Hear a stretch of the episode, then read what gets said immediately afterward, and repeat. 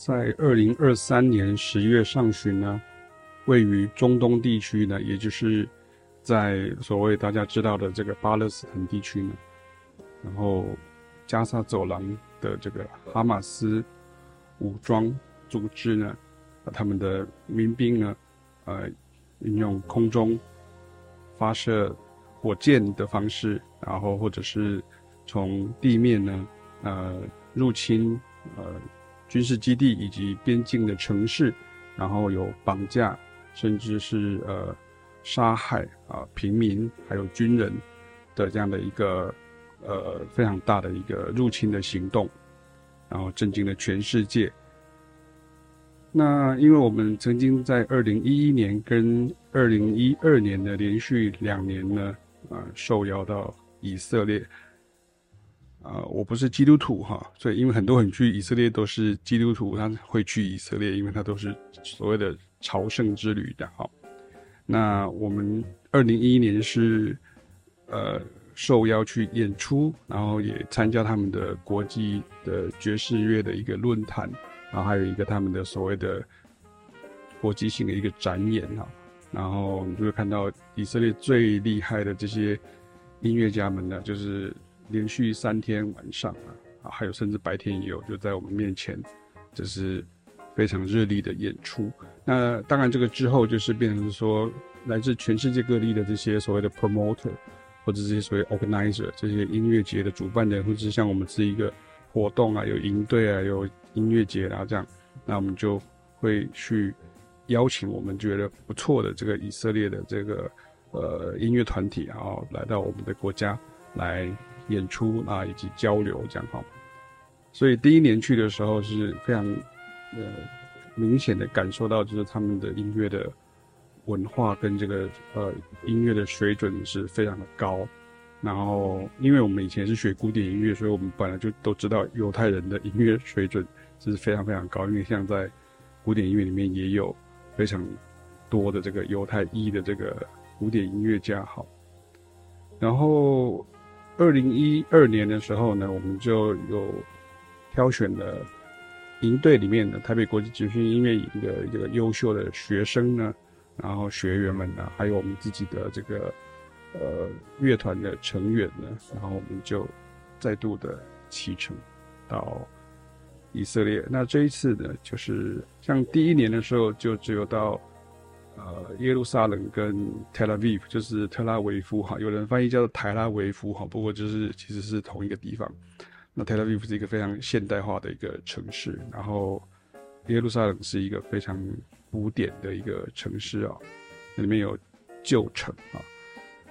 所以第二年的时候，我们这个巡演变成是在耶路撒冷，然后我们还到了这个。以色列北方的这个海法，它是一个很大的一个港口啊。那海法的外面还有一个叫阿卡啊，就是阿卡。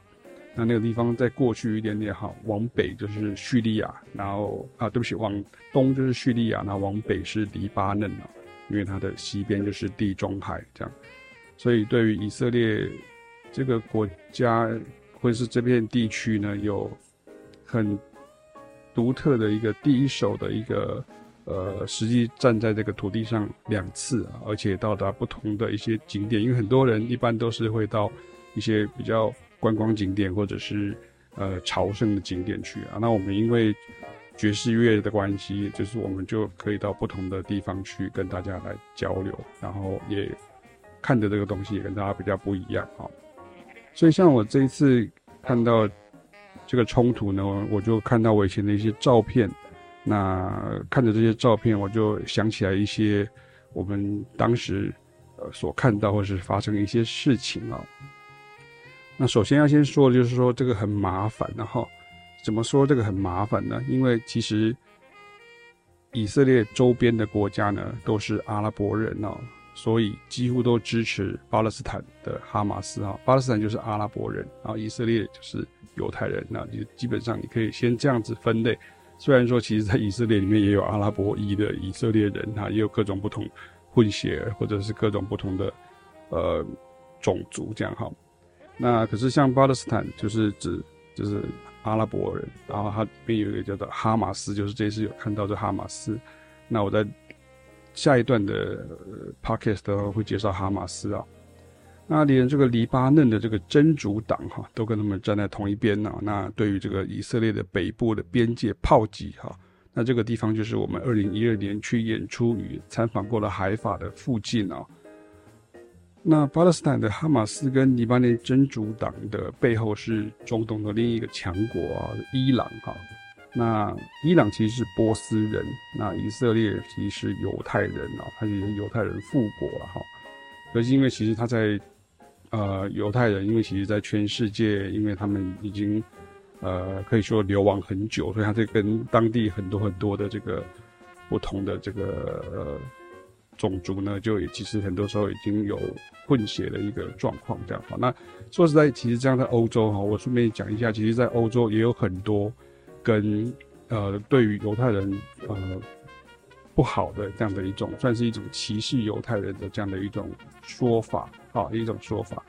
所以其实呃犹太人其实当时在欧洲，然后我其实并没有受到太大的欢迎，所以很多像他们如果一九四八年以色列复国之后，他们就回归，啊那个只是因为所谓一个锡安运动哈，他们就回回陆陆续续就回到这个巴勒斯坦地区哈，然后很多人到美国哈，像大家都像爱因斯坦，他都是美国人哈。啊，他其实是是爱因斯坦，就是一块石头的意思哈，就是一块石头，one rock Einstein 这样啊，然后呃，总之呢，就是波斯人的伊朗跟犹太人的以色列在政治上呢也是世仇哈。像我一个以色列朋友就跟我讲说，你不能跟那个伊朗人讲说，哎、你们阿拉伯人那样，他他会很生气这样，他说我们不是阿拉伯，我们是波斯啊，你看像那个。你如果去伊拉克啊，一两伊战争的伊拉克其实是阿拉伯人，好，然后呃，伊朗其实是波斯人，哈，然后伊拉克甚至不只是阿拉伯人，他还是所谓的呃那个叫做巴比伦人，哈，巴比伦就是巴比伦，就是你知道那个穆罕默拉比拉比宝典，哈，就是就是那个巴比伦文化，莫哈拉比是不是这样？我忘记了这样。那总之呢，就是伊朗跟以色列，它就是世仇哈，所以它取决于，虽然它有点距离，可是它取决于双边的领导政权态度啊是否强硬啊，然后还有这个国内的主战派跟这个主和派的这个利益冲突啊，像这一次就我们所理解，就像以色列的这个政府，它是一个比较右派，就是纳坦雅胡好像第三次当这个呃所谓的总理哈，就是已经。就是他是比较右派的一个政府哈，右派的政党啊，也是一个右派的政府。然后呢，为什么刚刚说很麻烦呢？因为你要加上美国跟西方盟国呢，通常都是站在这个一九四八年建国哈，或者是你是讲复国哈，也可以哈的以色列这边啊。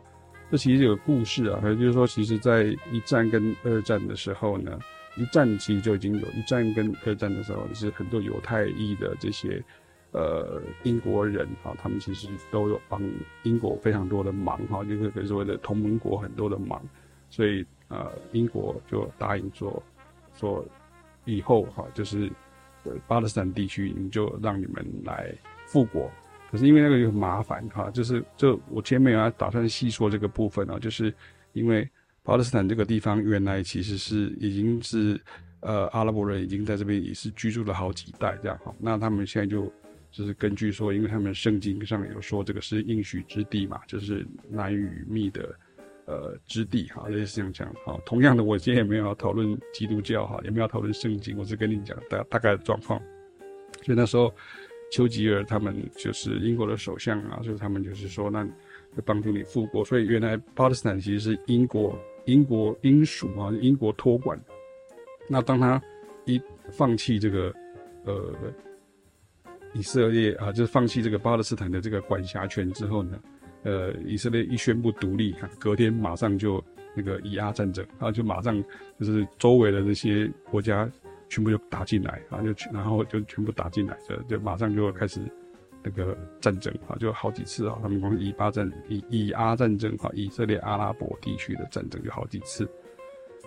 所以总之呢，伊朗在幕后支持。啊，其实，在支持这些，呃，像是这个哈马斯，哈，或者是黎巴嫩真主党啊，其实都是有反美的意图啊。尤其像以色列跟中东呢的另外一个强国哈，它就是叫沙乌地阿拉伯啊。那它其实本来以色列跟沙乌地阿拉伯已经迈向和谈之路了，但是因为沙乌地阿拉伯还是会在道义上支持巴勒斯坦嘛，因为同是阿拉伯人嘛哈，然后也是伊斯兰兄弟哈，就是对方是信伊斯兰教，也是所谓回教。那也他们也希望说以色列政府不要采取强硬手段，因为扫荡武装分子。而使平民伤亡，所以这一下子真的是火上加油哈！因为巴勒斯坦哈马斯的经济派啊，就是他其实哈马斯就是激进派哈，他其实誓言阻止这地方的任何和平或和谈，他们的一一目的就是要消灭以色列，然后夺回耶路撒冷啊，这是他们的最高的宗旨。那另外一个我读报得到的原因，是因为像我们等一下会看到一个照片啊，这张照片当中，这个金色圆顶的这个圆顶清真寺寺哈，圆顶清真寺哈，那旁边紧邻就是阿克萨清真寺啊，阿克萨清真寺啊，因为阿克萨就是远方的意思，哈，就是远方的意思，所以就是有人说成远寺哈，所以它其实它位于这个耶路撒冷旧城当中啊，我们之前有。呃，就是在参访这个旧城的时候，有去到过那边。那原本它其实是回教第三大圣地哈，它是继麦加跟麦地那之后。然后你现在看到这个阿斯阿克萨清真寺，然后呃，以及它跟它后来又加盖起来另外一个金顶的这个是圆顶清真寺哈，这个地方，这个地方呢，其实呃是。回教的圣地，伊斯兰教的圣地，但是很麻烦的，因为犹太教的教徒也是这一个地方叫做圣殿山哈，因为他们说这个这个圣殿呢，呃，第一圣殿、第二圣殿呢，都是在这个清真寺的下面了。可是因为这个历史已经很久了哈，就是就是好几百年甚至上千年的历史，所以其实当然最近就是后来有很多的考古学家把它挖出来说真的是这样，可是因为。两个宗教哈，尤其是回教哈，就伊斯兰教，他无法接受说犹太教将其视为这个弥赛亚，也是救世主哦，到来时将会重建圣殿之处。所以犹太教跟基督教不太一样，犹太教就是说他会觉得说弥赛亚还会再来，啊，就是说弥赛亚就是救世主，他会再再来，然后再在第三个、第三次的重建这个圣殿啊，因为那他那他会降落的地方就是在这个所谓的阿克萨清真寺的这个地方。那可是因为这里又是同时又是回教先知这个穆罕默德升天哈登霄哈，就是传说中他就是从那边飞到天堂，然后就飞到天上，然后去看看看的话，就最后就降落在麦加这样哈。所以这是也是一个非常重要的一个圣地。所以这个地点的状况很多哈。那你以外人的角度来看，就是所谓的圣地重叠啊，就是的概念啊。那一个。宗教先知得到的地方，却是另一个宗教相信救世主会来的地方。那很多历年来以巴冲突的点，都是从圣殿山的这个阿克萨清真寺而起哦。像今年五月的时候，阿克萨那边也是还有这个这个出动这个以色列的警方啊，然后去把里面的这个呃呃所谓的阿拉伯人啊，就是回教徒，然后就是把他们。就是扫荡他们，因为他们在在在在里面抗议这样哈。当然各有各的说法，这就是我讲说这个问题真的很复杂哈，就是是公说公有理，婆说婆有理这样哈。那像这一次哈马斯的攻击行动哈，就是二零二三年十月上旬这个攻击行动就取名叫做阿克萨大洪水，所以你就知道这个有多多的严重哈，就是他其实就是希望能够用这个夺回这个呃。这个清真寺的这个据点呢，为它的最高宗旨哈。那我们二零一一年的时候，因为算错时间哦，班机提前一日哈到达耶路撒冷，以至于有下榻饭店呢无法入住。那整个大半夜呢，计程车司机呢载着我们拖着行李全程跑来跑去，